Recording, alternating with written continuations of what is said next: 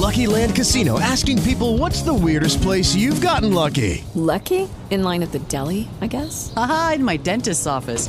More than once, actually. Do I have to say? Yes, you do. In the car before my kids' PTA meeting. Really? Yes. Excuse me, what's the weirdest place you've gotten lucky? I never win and tell. Well, there you have it. You can get lucky anywhere playing at LuckyLandSlots.com. Play for free right now. Are you feeling lucky? No purchase necessary. Void where prohibited by law. 18 plus. Terms and conditions apply. See website for details. Si tú quieres ser un emprendedor social y que sea sostenible en el tiempo, tú tienes que quitar de tu cabeza de que la gente va a comprar tu producto o tu servicio por caridad, ¿ok? O sea, a esa R de caridad, cambia esa R por L. Si tú pones a tu producto o servicio calidad, a ti la gente te va a comprar y no te va a dejar de comprar tu producto o servicio porque tú vas a vender calidad. Y el trasfondo, lo que hay atrás, va a ser algo que es realmente eh, impactante y que genera algo positivo. Bienvenidos a Empiria, un podcast de PQS, el portal de los emprendedores. En este podcast, Luciano y Chumbi conversarán episodio tras episodio sobre el ecosistema emprendedor. Esto con el objetivo de incentivar el desarrollo de negocios exitosos y sostenibles. Acompáñanos. Recuerda que PQS es el medio de comunicación que informa a más de un millón de emprendedores. Hola a todos, ¿cómo están? Bienvenidos a este octavo capítulo de Empiria Podcast, el podcast del portal PQS, iniciativa eh, de la Fundación Romero.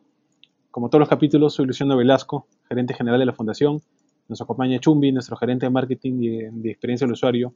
Y al día de hoy tenemos un invitado de lujo, que es Javier Vázquez. Javier es el coordinador del programa Protagonistas del Cambio del UPC. Es un proyecto y un programa precioso que, que el día de hoy queremos que nos cuente no solamente acerca de la experiencia, de, cómo ha venido liderando este programa, sino cuáles son los principales desafíos que él ve en términos de responsabilidades sociales en la actualidad, ¿no? y estas iniciativas y programas tan importantes. Javier, bienvenido y muchas gracias por acompañarnos. Hola, ¿qué tal? Nada, gracias por la invitación y feliz de, de, compartir un poco esto que estamos haciendo porque se necesitan noticias positivas, noticias buenas, noticias de cambio, noticias de impacto. Sí, sí, sí, totalmente. Muchísimas gracias. Muchas gracias por acompañarnos. ¿Qué tal, Chumbi? ¿Cómo estás? ¿Cómo estás, Luciano? ¿Qué tal, Javier? Muchas gracias. Eh, yo, yo personalmente sigo hace, hace años en eh, este programa, me parece espectacular. Incluso he tenido la suerte de, participar en el 2018 como, un, como uno de los mentores para un hackathon que hubo y, realmente la dinámica, la energía y, y, el propósito son espectaculares. Así que desde ya Javier, te felicito por la iniciativa y, nada, eh, la verdad que es un placer poder conversar contigo sobre esto.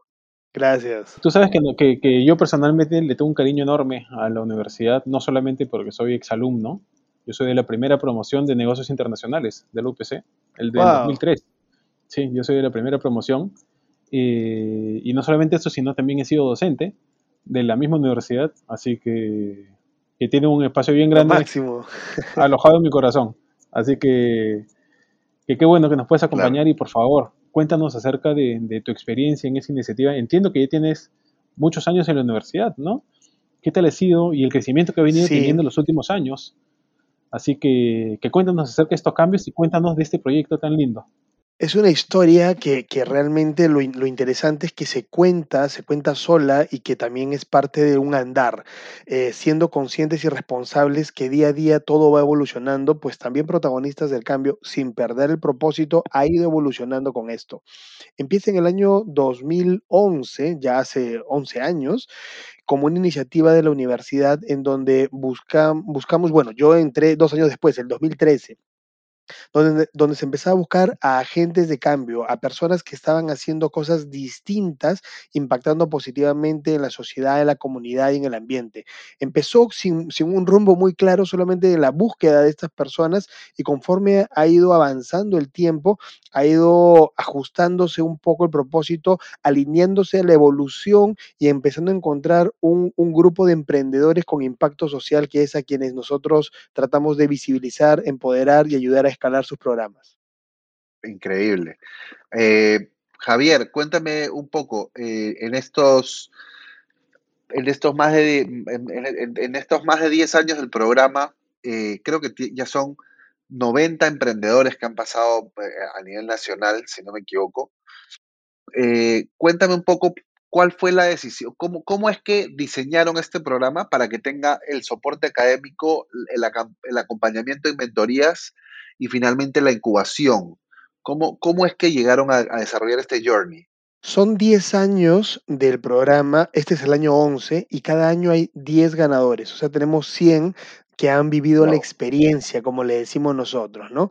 Eh, ser un protagonista del cambio e, es difícil de explicar, hay que vivir la experiencia. Entonces, todo empezó como una labor inicialmente de responsabilidad social, ahora es parte del programa de sostenibilidad de la UPC hacia la comunidad, en donde no se restringe el nivel de formación de aquel agente de cambio, no se, no se restringe nada de ello, pero se detectó con el devenir del tiempo que adolecían de competencias formativas. Es decir, los que trabajamos en educación sabemos y entendemos que hay soportes para el pilares del crecimiento sostenido de las organizaciones, de las startups, de los emprendedores y etcétera. Y sabemos que muchos de ellos, emprendedores empresariales, startups, empiezan por una iniciativa que ven un océano azul y se lanzan para poder tratar de doblegar ello y generar un crecimiento pero muchos de ellos también paran de golpe, puesto que no tienen una estructura, no tienen un modelo de negocio claro, no tienen una línea de, crecimiento, faltan algunos, algunos ajustes. En el ecosistema social, adicionalmente a ello, pudimos ver que estos, estos jóvenes se lanzaban para poder pasar de la indignación a la acción, es decir, alguna problemática social o ambiental que los estaba estresando, se dedicaban a cambiarla, pero no tenían un músculo financiero. ¿Qué menos hablar de modelo de negocio? Entonces, ante ello, eh, lo que se vaticinaba era que luego de ese impulso natural de movilizar para poder cambiar algo, pues iba a venir una fatiga e iba a venir un abandono. Ahí es donde nosotros detectamos que había y que hay un espacio, una brecha grande que trabajar. Y lo que hacemos justamente es, al encontrar a estos proyectos de alto impacto, es fortalecer esas competencias académicas, vincularlo con diferentes sponsors y aliados que tenemos como programa para incrementar su visibilidad para darles un marco legal, para fortalecer su modelo y de esa manera pues incrementar las posibilidades de sostenibilidad en el paso del tiempo. Tú sabes que nosotros podemos eh, empatizar mucho con, este tipo de iniciativas, no solamente porque reconocemos el impacto de los emprendimientos sociales, sino porque Grupo Romero es, eh, desde que se creó, eso fue un emprendimiento. ¿no? Era un emprendimiento de exploración de sombreros de paja que tiene más de 130 años de creación y que se convirtió en la gran corporación que ahora todos conocemos, ¿no? sino porque PQS son las siglas de para quitarse el sombrero. No, estoy seguro si sabías que, desde el 2011, si no me equivoco, eh, lanzamos también el primer premio PQS, que era un concurso en el que premiábamos a emprendimientos a nivel nacional, se daban más de 500 mil soles eh, en premios, y hacíamos una convocatoria abierta, ¿no? Y, premiábamos estas iniciativas para, para, darle un capital a estas, a estas empresas. Con el paso del tiempo nos dimos cuenta de que muchos de los emprendimientos que financiábamos no tenían el éxito que nosotros buscábamos y lo complementamos con mentorías de los ejecutivos de grupo. Y estos mentores lo que nos contaban era de que habían algunos conceptos eh, básicos académicos que no eran tan básicos para los emprendedores, que necesitaban reforzar algunas competencias fundamentales, ¿no?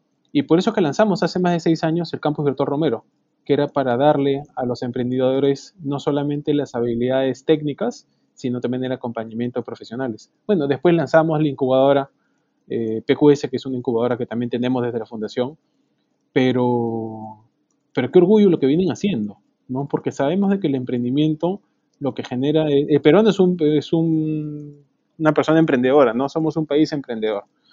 Eh, y lo que hace el emprendimiento es generar oportunidades de empleo. Y cuando generas empleo, generas oportunidades de mejora para las familias y es algo que venimos conversando siempre, ¿no? Más trabajos son más oportunidades, más oportunidades es mejoras para la familia, mejora la familia, mejora la sociedad y mejoramos todos. El principal promotor del empleo en el país es la empresa privada, no es la empresa pública.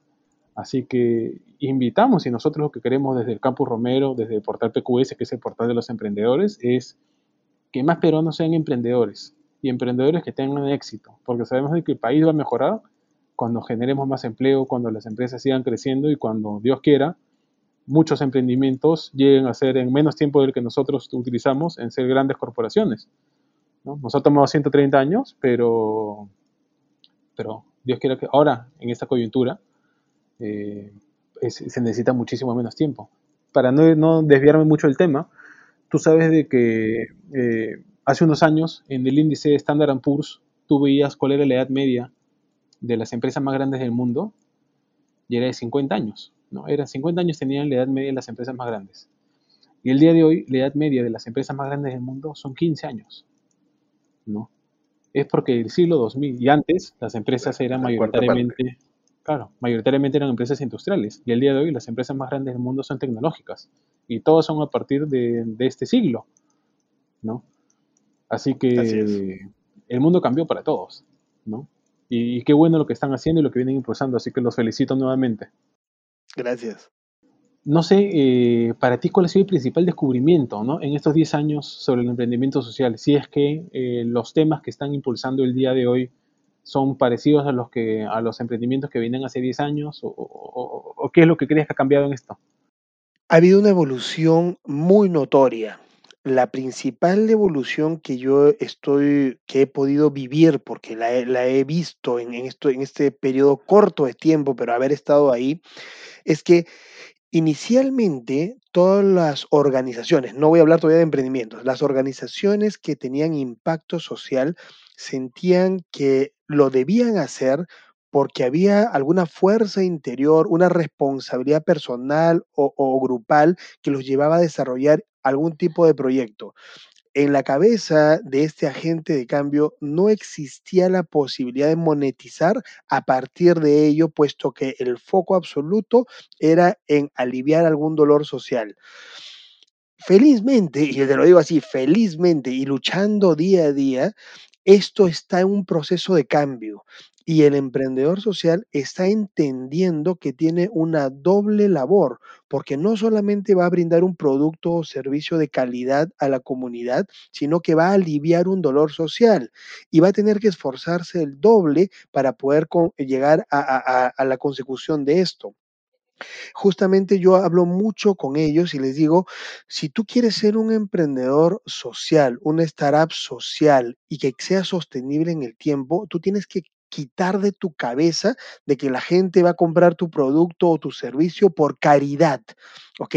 O sea, a esa R de caridad, ¿no? Que alguien lo puede hacer de buena onda, cambia esa R por L.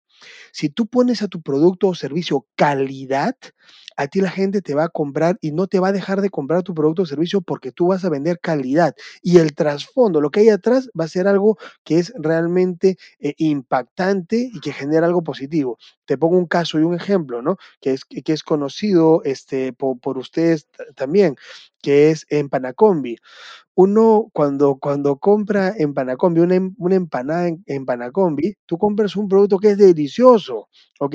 Y tienen unas estrategias de marketing buenísimas y te llegan diferentes cosas y es riquísimo. Tú estás comprando calidad, ¿ok? Un producto buenísimo al precio adecuado, de la presentación correcta y que llega de manera oportuna, compras calidad. Y después si empiezas a explorar, de pronto te das cuenta de que el 50% de su personal son personas con algún tipo de discapacidad. Entonces le da más sentido a tu compra, pero en ningún momento tú has comprado por pena. Tú no has comprado por dar caridad, tú has comprado calidad y adicionalmente te sientes bien porque es una empresa socialmente responsable. Y es un proyecto precioso, ¿no? En Panacom es un producto precioso y tú sabes que ese tema eh, es algo que yo siempre converso con Chumbi, ¿no? Primero porque desde el Campus Romero nosotros el año pasado dimos más de 850 mil becas. Eh, que 850 mil es un número enorme de, de, personas que se han capacitado de forma gratuita, ¿no? Hemos capacitado más de 4 millones de personas solamente el año pasado, wow. ¿no? Y cuando pones un número tan grande, ya es un poco wow. ocioso hablar de esos volúmenes porque puedes perder mucho el valor del producto, ¿no? Porque ¿cómo se para dar 850 mil? Y lo que Chumbi siempre me ha peleado es, no podemos eh, minimizar el valor del producto que tenemos, es un extraordinario producto, ¿no? ¿Y por qué nosotros en el campus tenemos productos, cursos que también se venden? Porque con cada curso que nosotros vendemos, nosotros eh, lo utilizamos para seguir produciendo más contenidos y para dar más becas. O sea, lo que tú estás haciendo es aportando a la gente que se capacite y le des las oportunidades de que mejoren como profesionales. Tal cual. Así que, que nunca tienes que dejar de ver, siempre tener el centro primero el cliente y después tener clarísima cuál es tu propuesta de valor. Totalmente. Yo, Javier, tengo una duda. Eh, yo también soy profesor de la UPC ya hace algunos años y, me, apasiona la educación, eh, igual que a Luciano.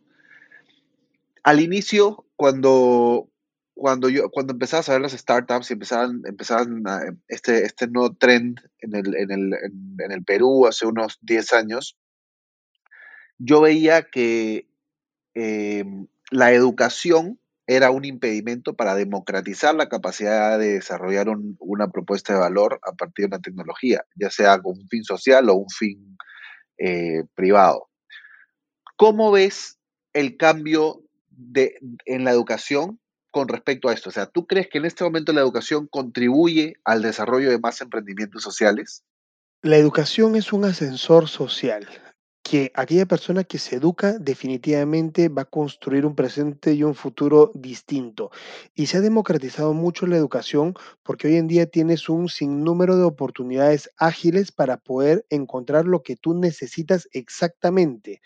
Es decir, alguien que de pronto con, no tiene una formación tradicional regular, pero tiene un espíritu emprendedor y una gran visión empresarial y descubre su océano azul y se lanza y de pronto dice, epa, yo necesito tener una, un, conocimiento en, código y se mete, no sé, a Platzi y, saca ahí un, cursito, ¿no? Uno chiquito, adecuado a lo que necesita para poder dialogar con su programador.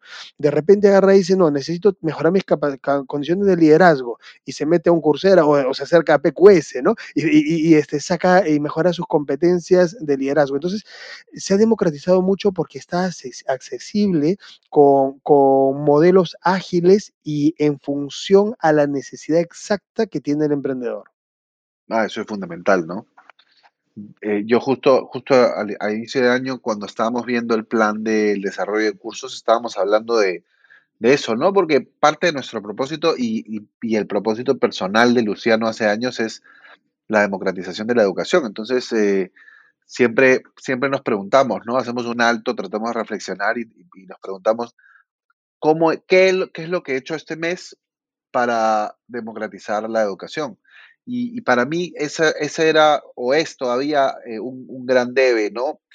Para, para, para, que más personas puedan, puedan poder programar. O sea, ¿por qué tenemos Estados Unidos es un país en donde hay una gran cantidad de emprendimientos y hay muchos focos de emprendimientos basados en la tecnología.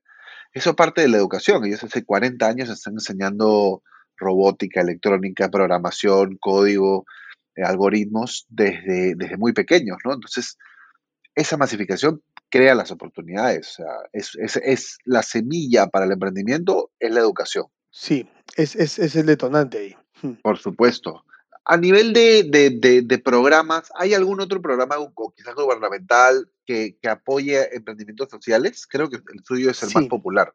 Lo que ocurre es que protagonistas es el, digamos que el papá, ¿no? El más viejo. Y de pronto yo me convertí en más viejo porque le agarré tanta pasión a eso. Entonces, dentro de mis labores, dentro de la UPC, yo he cogido este programa con mucho amor y, lo, trato de mantener vivo y, muy ágil y cambiante. Y lo acerco a la incubadora de negocios y aceleradora de negocios de la UPC y le voy haciendo ingresos de cosas siempre más divertidas. Me permite en lo personal, dar, como hablamos hace un rato, como estaban mencionando hace un rato, poder tener labores de extensión a la comunidad. Ayer, por ejemplo, estaba dictando talleres a, 150, 200 profesores con, diferentes convenios y mis consultorías empresariales. Entonces, me permite tener esos, esos espacios, ¿no? Que, es siempre saludable para la sostenibilidad y para el crecimiento. Eh, pero, ¿qué, cosa es lo que, ¿qué cosa es lo que se está viendo ahora dentro de los, dentro de los emprendimientos eh, sociales y de los otros emprendimientos en que eh, están, e, e, están utilizando muchas de las herramientas y se está abriendo un poco el mundo hacia lo que está ocurriendo afuera. ¿Qué ocurre? Eh, si bien es cierto, hay países, como mencionabas, que tienen un desarrollo tech más fuerte que el nuestro, eh, y que sus realidades difieren a las nuestras, se están tropi- tropicalizando muchos de los modelos. Me explico. Si hablamos de taxis, Uber y afines, en Lima funciona a la perfección, pero cuando se ha buscado replicar estos modelos en regiones de nuestro país donde un taxi te cuesta cuatro soles, no funcionan. ¿Ok? Entonces, Claro, ¿cómo tropicalizar los modelos? ¿no? Es parte del reto que se tiene hoy en día eh, en, en los nuevos emprendedores que están operando en el Perú. por supuesto, definitivamente. ¿Qué- qué- Luciano, creo que tenías una pregunta. Sí, tengo una pregunta que, que la digo desde la ignorancia, ¿no? ¿Un emprendimiento social puede ganar plata o no puede ganar plata?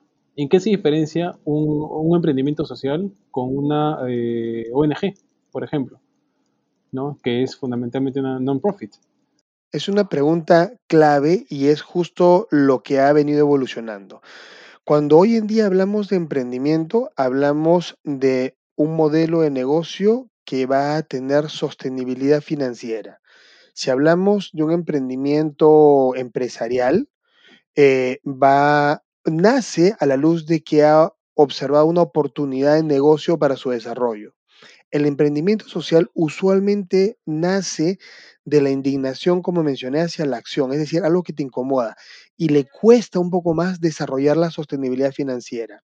Entonces, la diferencia en lo que, en lo que tú mencionas es que las ONGs tienen como foco aliviar algún tipo de dolor social pero no está dentro de su, de su objetivo la generación de ingresos para hacer sostenible el modelo. Y lo que hacen es sacar el sombrero y buscar diferentes fuentes eh, filantrópicas que haya para poder sostener ese modelo.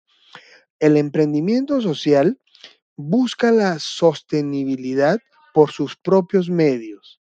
Por ejemplo, tú tienes un emprendimiento social que es eh, en Panacombi.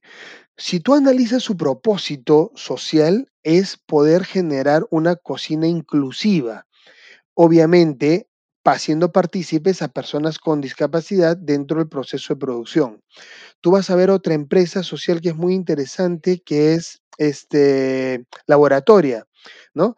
Entonces tú dices, pero aguanta, Laboratoria es un modelo cruzado muy interesante. Va a encontrar a un foco que son mujeres de zonas vulnerables, de escasos recursos, que quieren profesionalizarse en temas tecnológicos. Como ellas no pueden pagar esta formación, lo que hacen es, se les brinda la formación con la contraprestación que al acabar su formación y emplearse, ellas van a poder eh, re- revertir la, la, la inversión que se hizo en ellas, para que esto sirva para formación de otras personas. Pero obviamente esto no es un tas con tas, eso genera un margen y ese margen es la utilidad. No existe ninguna ley que te indique tú como empresa social, ¿qué porcentaje es el que debes reinvertir, donar o, hacer lo que quieras? Si tú deseas no inviertes, no reinviertes nada, solamente alivias el dolor social y ya está. Entonces, la diferencia, sí, a calzón quitado. Una ONG necesita que le den plata para poder aliviar el dolor social. Una empresa social genera sus propios, sus propios ingresos para poder aliviar ese dolor social. Y hay tres modelos de negocio para eso. Cuando el modelo de negocio está alineado al problema social, cuando tiene cierto parecido, cierta cercanía, o cuando es un modelo absolutamente distinto, pero que le permite que, que dé el impacto. Perfecto. Oye, y mira, a mí el tema de que tú generes tus propios ingresos para, para ser autosostenible no solamente me parece necesario, sino me parece saludable, ¿no? Porque ¿qué pasa en una coyuntura como la actual? En que muy probablemente tus principales fuentes de ingresos filantrópicas tienen que ver para otro lado por su propia subsistencia, ¿no? ¿Y qué pasa? Tú cierras tu compañía, cierras tu ONG porque no, no consigues los recursos que necesitabas, Así de ¿no? triste. Por un tema de, supervi- de supervivencia, tú tienes que ser por lo menos autosostenible para no depender de un tercero. Y yo creo que ahí viene el problema de que nosotros satanizamos mucho a la empresa privada, ¿no? Como si, como si la generación de ingresos y la generación de renta fuera negativo, cuando no tienes nada de negativo. porque Totalmente. tú con la plata después puedes hacer impacto enorme, ¿no? ¿Cómo haces entonces para generar impacto? O sea, el presupuesto que utilizan las empresas de responsabilidad social, ¿de dónde creen que viene? ¿No? Parte es de, la- de la- los resultados que puede tener la organización. Nosotros como fundación, el año pasado, hemos hecho proyectos eh, e iniciativas superiores a los 60 millones de soles. Es un montón de plata la que hemos Wow. eh, puesto a Claro. disposición de las personas más necesitadas, ¿no? No solamente con las donaciones de mascarillas, de tanques de oxígeno, de, de implementos de seguridad, las evacuaciones aéreas a los doctores, muchas iniciativas, donación de alimentos, donaciones a los bonos para las familias, o sea, hemos tenido iniciativas muy lindas de un impacto enorme, pero ¿de dónde creen que viene esa plata? ¿No? Si no es de la renta que generan las empresas, porque si no, ¿cómo haces? ¿Cómo haces para ayudar si no tienes plata? ¿No? Pero bueno, eh, no sé, Chumbi, no, no, no quiero quitarle más tiempo también a, a Javier y Chumbi. Si tienes alguna pregunta adicional, Yo, yo tengo una pregunta, Javier. En, esto, en, estos, en todos estos años y, y en los más de 100 emprendedores, ¿tienes alguno que te haya causado un especial impacto? Wow. ¿Que te haya enseñado más? Mira, cada vez que me dicen eso me escarapelo porque es como que se me va a venir una hemorragia de, de nombres debido a que es alucinante cuando un emprendedor saca adelante su propósito y cuando tú encuentras su historia de atrás, ¿no? Por ejemplo, Ricardo Rodríguez de Pixet. Él cuando Ese joven y era eh, eh, estudiante, y su historia es real, o sea, eh, cuando él era estudiante universitario, él tenía a su tío con discapacidad física y él estudiaba ingeniería mecánica en Piura. Entonces le dijo a su tío, tío, no te preocupes, yo voy a hacer un mundo más inclusivo para ti, porque como ustedes saben, en nuestro país al menos la, la inclusión de personas con discapacidad es una desgracia. Y él empezó a desarrollar como que pequeñas motos y demás para que su tío se pueda transportar. Lamentablemente su tío lo dejó, pero él se quedó con esa deuda social. Y ojo, hago paréntesis, hay un estudio global en donde indica que el 40% de emprendedores sociales gatillaron hacia ese sector por una experiencia personal o familiar. 30% más, o sea, 70% de personas que pudieron vivir una experiencia de voluntariado o afín que les hizo empatizar con un dolor social. O sea, estamos hablando de un 70% de los emprendedores sociales que han tenido mucha, mucha cercanía con la cuestión que los ha llevado a eso. Volviendo a Ricardo, él estudió mecánica y en eso dijo, aguanta, yo tengo un propósito de vida y tengo una deuda con la humanidad. Y empezó a utilizar las impresoras 3D y empezó a tener un proceso que va desde un mock-up y unas, unos prototipos que tú los ves y que son para guardarlos como reliquia porque no sirven, hasta la maravilla que tiene ahora. O- Y, y- y ojo, quiero llegar a lo que tiene ahora, ¿por qué? Porque uno dice, ya, pero son prótesis y las vende. Es que no es tan fácil. Hace cinco años, una prótesis en nuestro país era simplemente estética y era carísima. Hoy en día con las impresoras, las impresoras 3D ha bajado al 10% del precio y encima las tienes funcionales. Y ojo, acaban de patentar un modelo que viene desde el codo biónico que no existe en ninguna parte del mundo. O sea, eh, mira cómo te puede abrir una puerta mágica hacia, hacia, hacia una transformación real y sostenida. Y solamente para agregar a eso, eh, yo, fui, yo, yo fui el mentor de Pixet y, y la verdad que eh, tipazo. Y, y, y la- y todo el trabajo psicológico de la adopción de la prótesis y también muchos niños, ¿no? Había un niño que decía, o sea, esto es una discapacidad, pero le, le crearon le- le- con una impresión 3D un brazo, eh, una prótesis de Spider-Man y de- dejó de ser una, un- un- una discapacidad para convertirse en un superpoder. Entonces, luchó también con esa, con esa, con esa barrera psicológica. Creo que a mí eso es lo que más me ha marcado y la verdad que, Javier, no nos hemos cansado de, fe- de, de fe- de- justo, me no nos hemos cansado de felicitarte, en verdad es una, es una, es una iniciativa increíble y por favor, cuenta con nosotros. Lo máximo. Oye, ustedes, solamente para terminar, ustedes saben de que nosotros venimos impulsando un proyecto que era enseñarle robótica a niños, ¿no? A niños de etapa escolar. Y a utilizar programación, robótica y cómo utilizar una impresora 3D y estas nuevas tecnologías. Y les pedíamos que ellos nos planteen un problema eh, real que existían, ¿no? Y los proyectos que nos presentaban eran muy distintos a lo que uno puede ver desde la capital. Porque, por ejemplo, una chiquita hizo prótesis para perritos que habían perdido una de las piernas, ¿no? Nadie piensa en los Wow. perritos, en los animalitos que pierden una pierna, pues, ¿no? O sea, vemos muchos, o no necesariamente que la pierdan, pero que sean cojitos, nadie piensa en el perrito cojo. Ella, para ella era un problema de su ciudad, así que hizo como una sillita de ruedas para los perritos Wow. y los donaba, ¿no? Otro niño eh, que vivían en estas casas, vivían, eh, sí, claro, claro, una niña en Puno, por ejemplo, el gobierno regional les había dado paneles solares para que pongan en los techos de las casas, para que puedan tener eh, un poco de, de calefacción, para que no tengan tanto frío. Y lo que nadie sabía era de que esos paneles solares hay que limpiarlos constantemente, porque se llenan de tierra o de polvo o de lo que sea, y, es muy comple y el padre o la madre de familia tiene que subirse al techo y limpiar el panel porque si no simplemente deja de calentar. Y el papá y la mamá se paraba cayendo, pues, ¿no? Y la familia tenían, todos claro. tenían un brazo roto, una pierna rota, porque se paraban cayendo del techo. Y ella lo que hizo con, con la impresora era un robotito súper primitivo en el que le amarrabas una escoba, un palo, no un palo, sino la escobilla de la, de la escoba y la programabas para que el robotito avance en todo el diámetro pues del, del panel solar, ¿no? Y el robot se encargaba de limpiar el panel solar.